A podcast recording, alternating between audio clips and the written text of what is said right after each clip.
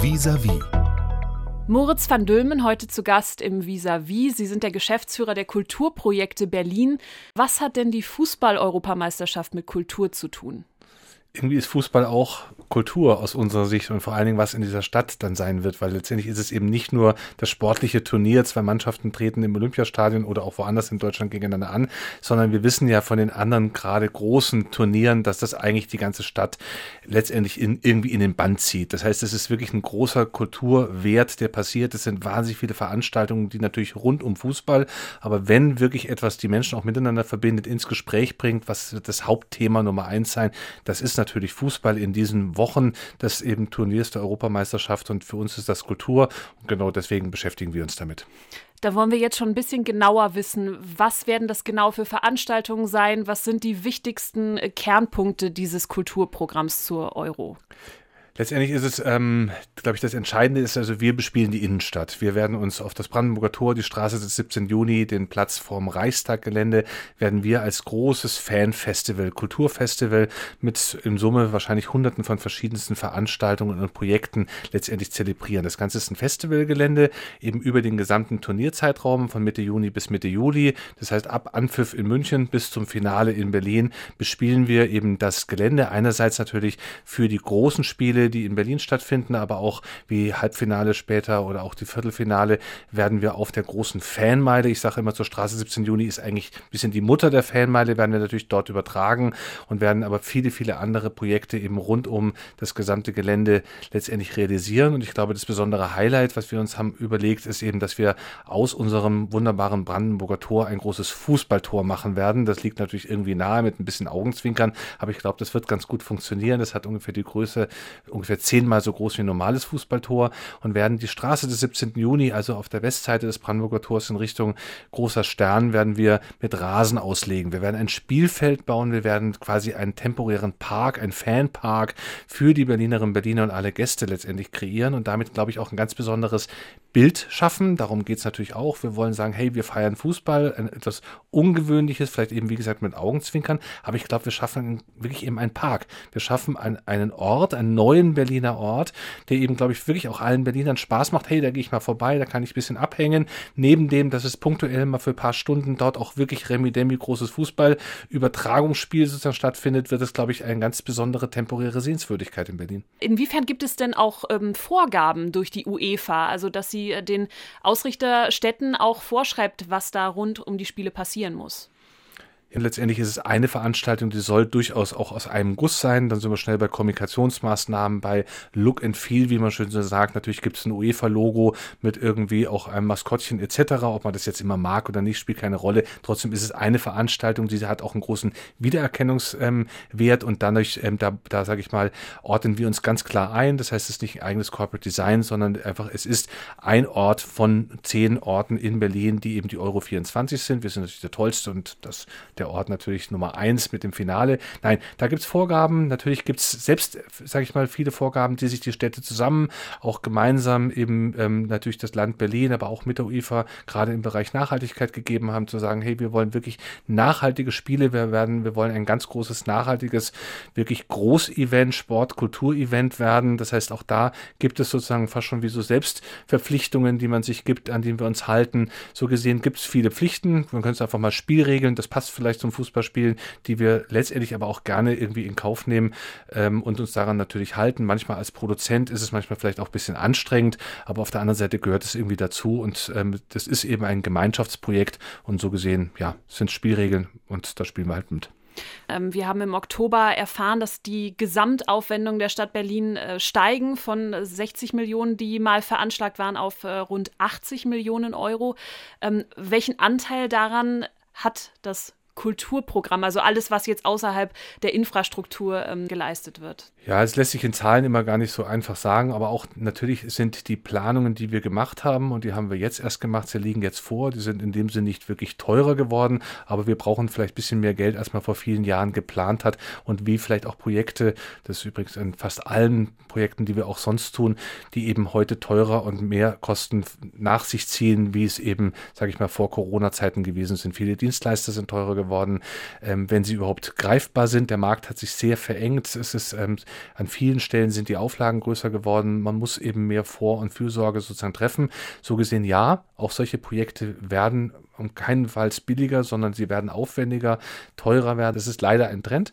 Ich glaube aber bei dem Thema Fußball, um bei dem zu bleiben, ist es natürlich trotzdem am Schluss eine Investition. Eigentlich jede Stadt auf der Welt sehnt sich danach, Ausrichter von so einem tollen großen Event zu sein, weil das bringt natürlich ein Vielfaches an Geld tatsächlich in die Stadtkassen. Und zwar unmittelbar. Also nicht nur Steuereinnahmen für die Bundesrepublik, sondern wirklich auch für das Land Berlin. So gesehen ist das sozusagen eine starke Investition. Wenn es auch ein paar Millionen jetzt mehr geworden sind, das ist viel Geld, gar keine Frage. Aber ich glaube, dieses Geld ist tatsächlich sehr gut investiert. Und wenn wir dann noch Geld sozusagen nicht nur in Nach Nachhaltigkeitsmaßnahmen, sondern auch wirklich eben in Kulturprogramme, in Veranstaltungen und sämtliche Angebote, die wir auf der Straße machen, sind eben nicht nur draußen, sondern sind umsonst, sind kostenfrei für alle Bürgerinnen und Bürger, für alle Besucherinnen. Und das sozusagen, glaube ich, ist eine gute Investition, die sich da gut vertreten lässt, weil sie, wie gesagt, hintenrum auch eigentlich mehr Geld wieder einspielen wird. So gesehen ist es keine echte Belastung für den Steuerzahler. Sie hören das Vis-à-vis im Inforadio, heute mit Moritz van Dülmen, Geschäftsführer der Kulturprojekte Berlin. Und wir sprechen über das Kulturprogramm zur Fußball-Europameisterschaft in Berlin im kommenden Sommer. Jetzt haben Sie gerade schon die Fanmeile, die klassische Fanmeile angesprochen. 2006 ja zum ersten Mal so richtig etabliert. Ist das auch noch das, was Besucherinnen und Besucher heute erwarten oder hat sich da auch ähm, das Empfinden oder auch die Erwartung verändert? Wir werden es sehen. Es ist, glaube ich, also ich glaube, die Erwartungshaltungen sind sehr auch divers, sehr unterschiedlich. Es gibt natürlich den klassischen Fußballfan, sage ich mal, und eben und natürlich auch gerade sehr, sehr viele ähm, ja, Fans, die anreisen, die wollen einfach nur zusammen feiern, die wollen grölen, die wollen das Bier nach oben schmeißen. Da ist es wirklich relativ rustikal, sagen wir mal so, und das ist, ähm, braucht auch seinen Platz und es hat auch, finde ich, seine Legitimation, ob man es jetzt persönlich immer mag oder nicht. Da ist eine gute Stimmung und dafür bietet man einfach auch einen Ort und lieber den auch an einem guten Ort kontrolliert sozusagen, als wenn sich das irgendwie über die Stadt verteilt. Ich glaube, was wir versuchen wollen mit vielen Angeboten, ganz gezielt eigentlich dieses Miteinander zu zelebrieren. Und das finde ich tatsächlich auch persönlich wirklich gerade ganz besonders schön, gerade wenn wir nochmal zurückgucken in Corona-Zeiten, wie sich viele Dinge verändert haben. Die Leute machen, die isolierten sich zum Teil natürlich da sehr viel, aber es hat sich an vielen Stellen auch in der Kultur bis heute nicht ganz so wiederhergestellt. Und ich finde es eigentlich gerade was Tolles, wenn man das Gemeinsame ähm, eben sozusagen zelebriert. Das ist ja nicht nur jetzt bei uns an der Fanmeile, da verstehe ich auch, wenn man keine Lust hat, mit 100.000 Menschen zu feiern, aber viele wollen das, die wollen genau das tun. Und dann, wenn man guckt, das war auch schon in den letzten Jahren, als es Fanmeilen gegeben hat, nicht mehr zwangsläufig das manchmal fast schon ein bisschen sage ich mal, sehr simpel anmutende große Ge äh, Ge Ge Gegröle sozusagen, sondern es ist durchaus auch wirklich für ein relativ breites Publikum da. Und das ist ja auch in Berlin so spannend, weil wir wirklich so ein unglaublich diverses Publikum haben. Wir sind jetzt am Samstag nach der Auslösung natürlich sehr gespannt, wer wird eigentlich in Berlin spielen, weil das sind die Spiele, die natürlich die Fans in die Stadt bringen. Und wenn dann plötzlich 300.000 Niederländer irgendwie in der Stadt sind, kann man sich vorstellen, was da los ist und was dann auch auf der Fanmeile los ist. Also ja, ich glaube, es wird insgesamt sehr spannend, aber es wird andere Spiele geben, da läuft es dann auch vielleicht ganz ruhig zu. Umso schöner ist es dann in unserer schönen Parklandschaft am Brandenburger Tor zu sein. Die deutsche Nationalmannschaft befindet sich natürlich gerade in einer Krise, das muss man jetzt sagen. Es macht natürlich ja. überhaupt keine Lust gerade auf die EM. Ist das nicht auch ein bisschen schade so für Ihre Überlegungen? Ja, das ist natürlich irgendwie alles andere als schön. Kann man jetzt nicht gerade nicht schön reden, das ist halt einfach ziemlich doof. Auf der anderen Seite kann in den nächsten Monaten auch noch ein bisschen was passieren. Denken wir an durchaus 2006, das Sommermärchen war ja nicht zuletzt ein Sommermärchen, nicht nur wegen dem schönen Wetter, sondern eben wegen dieser unglaublichen Performance auch der deutschen Nationalmannschaft, die, mit der auch niemand gerechnet hat. Das spielt natürlich mit einer Rolle, genauso wie am Schluss des Wetter eine nicht minder große Rolle spielt für die Gesamtstimmung in der Stadt. Und natürlich, wenn Deutschland gleich am Anfang rausfliegen würde, schafft es, ähm, sag ich mal, einen gewisse Dämpfer. Wie gesagt, das ist, glaube ich, für uns in Berlin, für die Feierlichkeiten, für dieses Gesamtturnier zum Glück nicht ganz so schlimm, aber trotzdem beobachtet es man mit einer gewissen Sorge. Aber ja, das, mehr kann man dazu nicht sagen. Wir lassen uns die Laune auf keinen Fall verderben und die Hoffnung stirbt zuletzt. Mhm. Okay. Ähm, ich war zum Beispiel in Katar zur Fußball-WM und das war sehr ähm, steril, die ganze Atmosphäre. Es war sehr kommerzialisiert und man hat ja auch gemerkt, dass äh, einige Fans da gar keine Lust mehr drauf haben, auf dieses Hochglanzprodukt. Inwiefern ist es vielleicht auch da wichtig, Leute äh, abzuholen mit einer etwas ähm, kleineren und bodenständigeren Inszenierung der ganzen EM?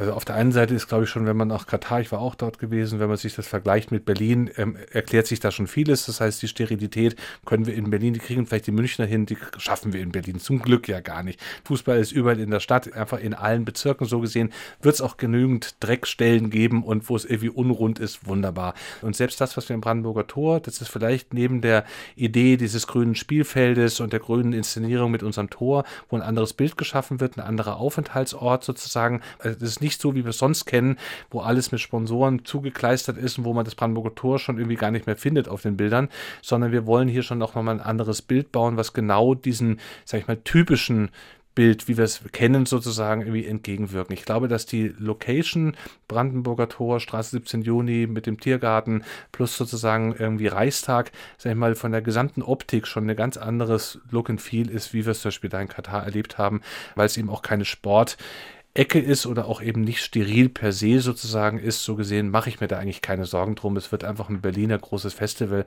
was glaube ich echt ziemlich cool wird. Haben Sie sich schon überlegt, wie werden Sie das Eröffnungsspiel dieser Fußball-EM gucken? Haben Sie da überhaupt noch eine freie Minute oder sind Sie dann wahrscheinlich im Vollstress, weil noch so viel organisiert werden muss? Ja, das ist immer so. Es ist immer eigentlich Vollstress bis zum letzten Tag und was dann alles noch so schief geht, darauf freuen wir uns schon, aber wir werden es irgendwie lösen.